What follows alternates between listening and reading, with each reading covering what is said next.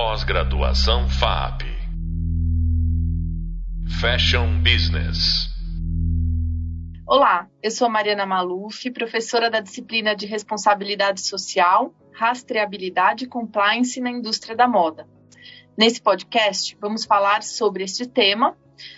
E para falar sobre isso, eu estou aqui com Edmundo Lima, diretor executivo da BVTEX, entidade que representa as principais marcas de varejo de moda do país e que vai contar um pouco sobre o cenário brasileiro e o programa BVTEX, que busca promover a responsabilidade socioambiental em toda a cadeia de fornecimento. Olá, Edmundo, seja muito bem-vindo. E, primeiramente, eu gostaria de agradecer sua disponibilidade de participar desse podcast conosco. Olá, Mariana. Eu é que tenho que agradecer. É um prazer estar aqui com vocês e, obviamente, a gente poder contribuir aí com informações em relação ao segmento de moda. Então, representando a Associação Brasileira do Varejo Têxtil, a BVTEX, é um prazer enorme estar com vocês. Prazer é todo nosso. Bom, na indústria da moda, o Brasil é o único país do Ocidente que possui toda a sua cadeia internalizada, né? Diferente aí de Europa e Estados Unidos porém enfrenta inúmeros desafios no monitoramento e gestão dos aspectos sociais dessa cadeia de fornecimento, bem como do seu desenvolvimento. Você poderia nos passar um, panorama brasileiro, internacional, sobre essa, essa complexidade, essa configuração da cadeia produtiva? Sim. É, falando do mercado internacional, né, a indústria da moda, preponderantemente, ela está concentrada na Ásia, né, como um grande polo produtor de abastecimento da, da moda mundial, principalmente para os mercados desenvolvidos, né, mas também uh, vem num processo de cada vez mais proximidade com a Europa, ocupando ali o norte da África e o leste europeu também. Né. Se caracterizam por empresas de grande porte, com muitos empregados, né, o segmento de moda mundialmente, ele é um dos que mais empregam pessoas, né? Uh, então, a moda internacional está muito uh, uh, circunscrita à produção na Ásia, norte da África, leste europeu, né? E aqui no Brasil, a gente tem uma, uma configuração bastante peculiar quando a gente compara com esse mercado internacional, como eu falei, de grandes empresas. Aqui no Brasil, majoritariamente, as empresas que produzem moda são micro e pequenas empresas. 97% hoje das empresas que produzem vestuário aqui no Brasil são consideradas uh, pequenas, médias empresas. Elas estão pulverizadas também uh, a nível nacional. É uma indústria que acompanha o mercado consumidor, então ela tem uma forte presença nos estados do Sul, Sudeste e também no Nordeste, né, onde tem a maior parte da população. É, é uma indústria também intensiva é, em trabalhadores, né, em trabalhadoras, majoritariamente feminina também, né, em 70%, 80% das pessoas que trabalham tanto no varejo como na indústria é, é do público feminino. Então, aí, com toda uma preocupação nossa em relação às questões de equidade, de gênero, né, e mesmo de raça também. Nessa, nessa configuração nacional, é uma indústria que também está preparada para atendimento do mercado nacional. 85% do que se consome de moda no país é feito por esta indústria. Apenas 15% é importado, e este importado muito concentrado nos produtos de inverno ou algumas matérias-primas diferenciadas.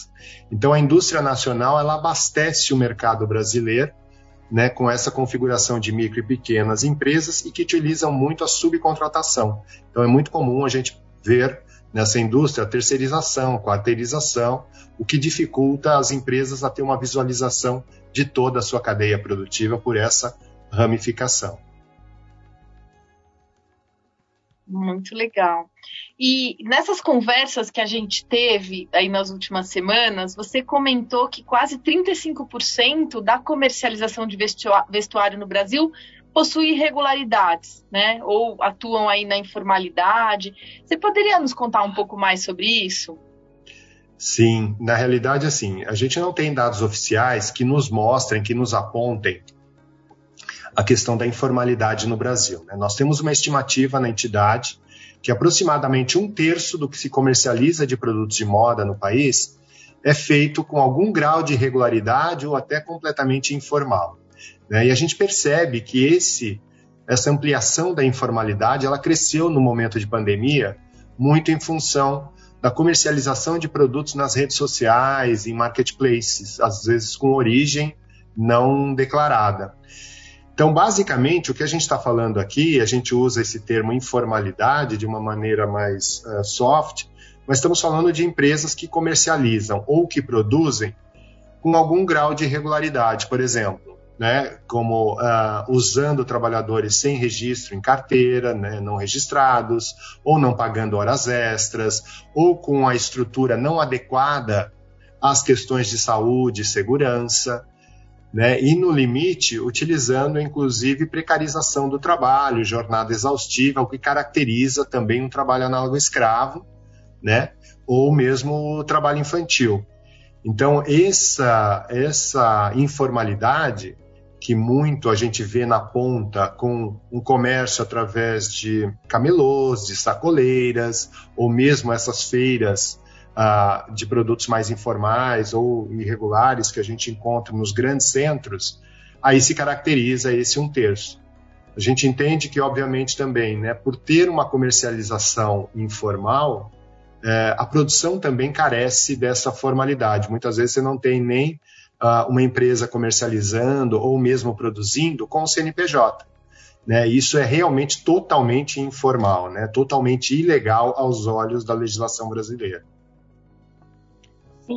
E como o Brasil, a seu ver, evoluiu nesse monitoramento e desenvolvimento da cadeia, de, da cadeia produtiva nos últimos anos? Bom, esse é um processo né, é, contínuo que a BVTEX já desenvolve há 12 anos, né, o programa BVTEX. Né? Nossa, do varejo de moda, em 2007, 2008, nós começamos a discutir entre os varejistas como estabelecer um protocolo de monitoramento dessa cadeia produtiva. Porque a grande dificuldade, como eu já comentei anteriormente, é a questão de você ter visibilidade dessa cadeia. Como ela está constituída de milhares de micro e pequenas empresas e, e atrás delas também, né? É, a questão da subcontratação, terceirização, quarteirização, muito difícil você conseguir rastrear e ter visibilidade de tudo isso. Então, há, há 12 anos atrás, nós uh, pensamos em como estabelecer esse protocolo, estabelecemos o programa BVTEX, que é um protocolo de responsabilidade socioambiental e de compliance na cadeia produtiva. Todos associados à BVTEX, e hoje são 115 marcas, se comprometem a adquirir mercadorias somente de fornecedores que sejam aprovados nesse programa. Esse programa ele realiza auditorias físicas em 100% dessas fábricas, independente se é subcontratado, terceirizado ou quarteirizado, para avaliar as questões de formalização da empresa, as questões de registro desses trabalhadores, as questões relacionadas à saúde e segurança desse trabalhador, as questões relacionadas ao meio ambiente também, né, aquilo se está obedecendo à legislação brasileira, a legislação trabalhista, as normas regulamentadoras, tudo isso é avaliado neste momento da auditoria. E, obviamente, se detectado né, alguma irregularidade mais grave, é, a empresa pode ser impedida de ser aprovada e, consequentemente, não uh, ser aprovada para abastecer as marcas uh, associadas, ou então pode-se gerar um plano de ação de correção dessa não regularidade, dependendo dessa não regularidade. Então, o programa BVTEX, ele vem ao longo desses 12 anos é, possibilitando que os varejistas monitorem sua cadeia produtiva e fomentem o desenvolvimento dessa cadeia produtiva. Porque como estamos falando de pequenas empresas, né, de pequenos empresários, muitas vezes eles desconhecem a legislação. Então o programa BVTEX, né, esse checklist do programa Vivetex, acaba também levando informação em relação à legislação, ao que é exigido pela legislação, e isso fazendo com que esse micro, pequeno empresário se adeque à legislação também. Desde no momento dois... que existe uma pergunta, é, às vezes é, esse questionamento já coloca luz sobre uma questão que às vezes o empresário não tinha pensado sobre, né? Sem dúvida, Sim, você um leva a informação. educacional, talvez, o programa.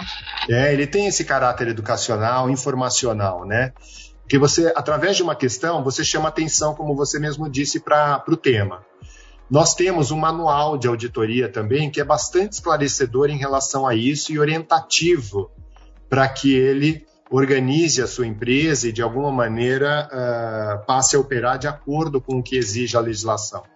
Então, certamente, o programa ele também tem esse caráter uh, informativo, educacional. Hoje, nós temos 3.848 empresas aprovadas no programa, em 16, em 18 estados da federação, né? mais de 600 municípios com pelo menos um fornecedor monitorado, desenvolvido pelo programa. E essas empresas juntas, elas empregam hoje no país 404 mil trabalhadores.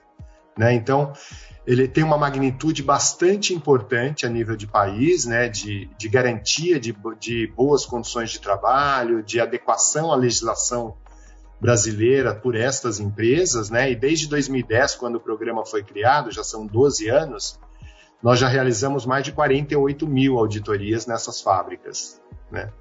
Para exatamente ter esse monitoramento, essa visibilidade e poder gerenciar essa cadeia de maneira adequada conforme a agenda ESG. Muito bom. E você poderia comentar também um pouco mais sobre a informalidade e o uso de trabalho análogo ao escravo, com foco nas questões de desenvolvimento da cadeia pelos varejistas associados da BVTEX? Sim, sem dúvida, né? Essa, é, essa é uma questão extremamente importante, rastreabilidade, conhecimento de origem responsável de produto. O consumidor cada vez mais exigente vem querendo saber sim qual a origem dos produtos que ele está consumindo, que ele está utilizando, né? Então esse é um tema super relevante para qualquer varejista de moda. É importante que o varejista, numa cadeia tão complexa como nós temos no Brasil, tenha visibilidade, passe a monitorar e passe a auxiliar o desenvolvimento dessa cadeia produtiva, eliminando essas más práticas né, de, de não formalização dos negócios ou mesmo irregularidades nesse sentido. Eu comentei com você que a gente percebeu um aumento dessa informalidade ao longo da pandemia, principalmente no comércio de produtos nas, uh, nas redes sociais ou mesmo pelo WhatsApp. Né, a gente viu aí, enquanto consumidor, a gente é acionado a todo momento no nosso celular com informações nas redes sociais em relação aos produtos e muita comercialização de produto uh, através de WhatsApp, enfim, por pessoas físicas. Isso nós consideramos um comércio informal, né? Porque o comércio de vestuário ele tem que se dar através de uma pessoa jurídica com emissão de nota fiscal. Então, muitas vezes esse comércio nas redes sociais ele se dá através de pessoas físicas, sem a emissão dos documentos fiscais necessários, sem a arrecadação também dos tributos devidos. Então, nós consideramos, pelo olhar da, da, dos varejistas da BBTEX, uma concorrência desleal, né? quando você, uma empresa formalmente estabelecida, que cumpre com toda a legislação, e, tá, e arrecadação também pertinente, você passa a concorrer com empresas que têm algum grau de irregularidade ou informalidade né, na sua constituição e na sua negociação, ou mesmo com pessoas físicas comercializando o produto nas redes sociais sem o pagamento dos devidos tributos e, enfim, de uma maneira até ilegal nesse sentido, tá? É interessante como essa dinâmica das redes sociais, que por um lado pode até acelerar o consumo e contribuir positivamente para o setor no sentido né, de, de, aumento de receita, ele faz uma ponte é, muito rápida com, com pessoas comercializando, independente delas estarem né, estabelecidas juridicamente, né? É isso que você colocou, assim, é muito Sem fácil dúvida. comprar de uma pessoa física. Às vezes é mais fácil comprar pelo WhatsApp de uma pessoa física do que ir a um local, uma loja, né? É. Mas por outro lado, né, ao você comprar produtos com uma origem desconhecida, você de alguma maneira pode estar contribuindo também com essa precarização do trabalho, né? Como eu mencionei para você, né? Geralmente essas ou uh, esses negócios informais eles acabam de alguma forma, né, não provendo um ambiente adequado de trabalho, pondo em risco a saúde, a segurança desse trabalhador, dessa trabalhadora. Muitas vezes essas pessoas estão submetidas a jornadas exaustivas, em condições degradantes né, de trabalho.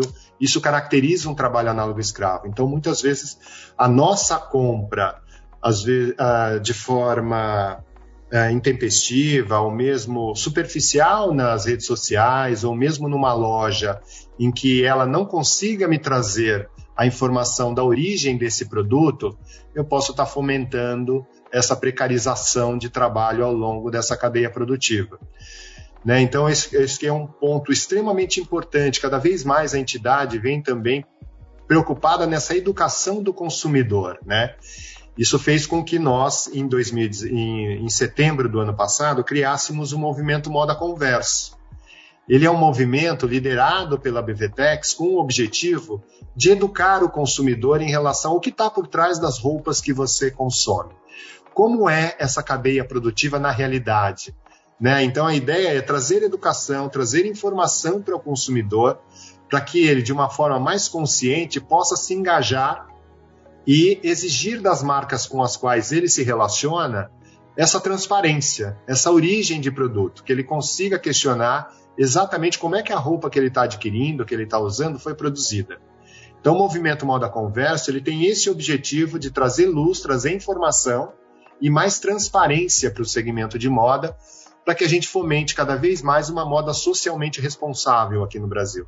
Então, convido a todos que estão aqui nos ouvindo a seguir o Moda Converso nas suas redes sociais, né, e a também divulgar essas informações e ser também um uh, fomentador da informação positiva em relação ao, ao segmento.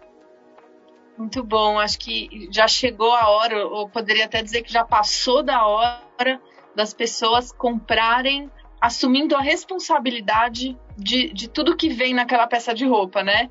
Então, quem produziu, como. E quais, assim, você poderia citar outras iniciativas é, da Moda Conversa? São, são, são bate-papos, são conteúdos em redes sociais? Como é que as pessoas podem se engajar melhor com o movimento? A ideia do Moda Converso é exatamente que as pessoas se apropriem do movimento e possam é, sensibilizar suas redes de contato, né?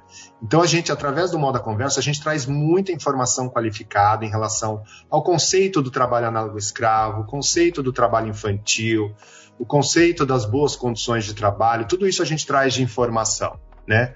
A gente também, obviamente, vem incentivando que as marcas que aderiram ao movimento elas divulguem o movimento através das lojas físicas. Então, você vai encontrar nas lojas informação em relação ao movimento.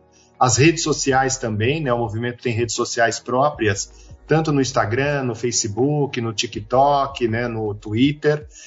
Então, as pessoas podem se abastecer desse, dessas informações, desses vídeos que a gente gera e também divulgar nas suas redes sociais. O importante é que realmente cada pessoa se conscientize, se engaje e passe a divulgar essas informações para que cada vez mais as pessoas passem a orientar os seus hábitos de consumo buscando informações do, dos produtos que adquirem, que possam selecionar as marcas uh, em relação àquelas que realmente estão fazendo um trabalho de, de monitoramento, de levar um produto com uma origem responsável.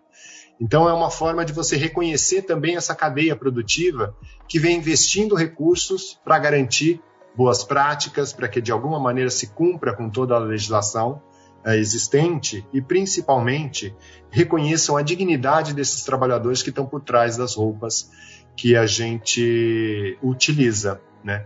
Então, o Moda Conversa ele tem esse propósito de levar informação e as pessoas podem divulgar através das suas redes sociais, todo o conteúdo produzido pelo Moda Converso. Tá? Nele a gente traz informações, a gente tem mini docs com Uh, trabalhadores da indústria, com uh, as empresas que produzem vestuário, trazendo informações dos processos produtivos, inclusive. Né? A gente traz informações dessa cadeia que é tão complexa, enfim. O maior número de informações possíveis a gente está trazendo para esse consumidor para que cada vez mais ele conheça os bastidores da moda e possa orientar os seus hábitos de consumo de uma forma mais consciente, mais responsável. Muito bom, muito obrigada, Edmundo, pelas palavras, pela participação, por estar tá trazendo para a gente essas iniciativas que ajudam na transparência né, em todo, toda a indústria da moda. E, gostaria de saber se você quer colocar algumas palavras finais aqui. Nós estamos encaminhando para o final do, do podcast. Quero mais uma vez agradecer, extremamente importante esses momentos em que a gente pode trazer informação do segmento, que a gente pode falar sobre moda. Moda é uma forma de nós nos expressarmos, né? Então, cada vez mais, a gente, enquanto consumidor, precisa estar consciente para que essa expressão nossa também tenha uma origem responsável. Muito obrigado, Mariana. Muito obrigada. E no podcast, no próximo podcast, vamos continuar falando sobre rastreabilidade, governança e compliance na cadeia de valor de moda. Até breve. Pós-graduação FAP Fashion Business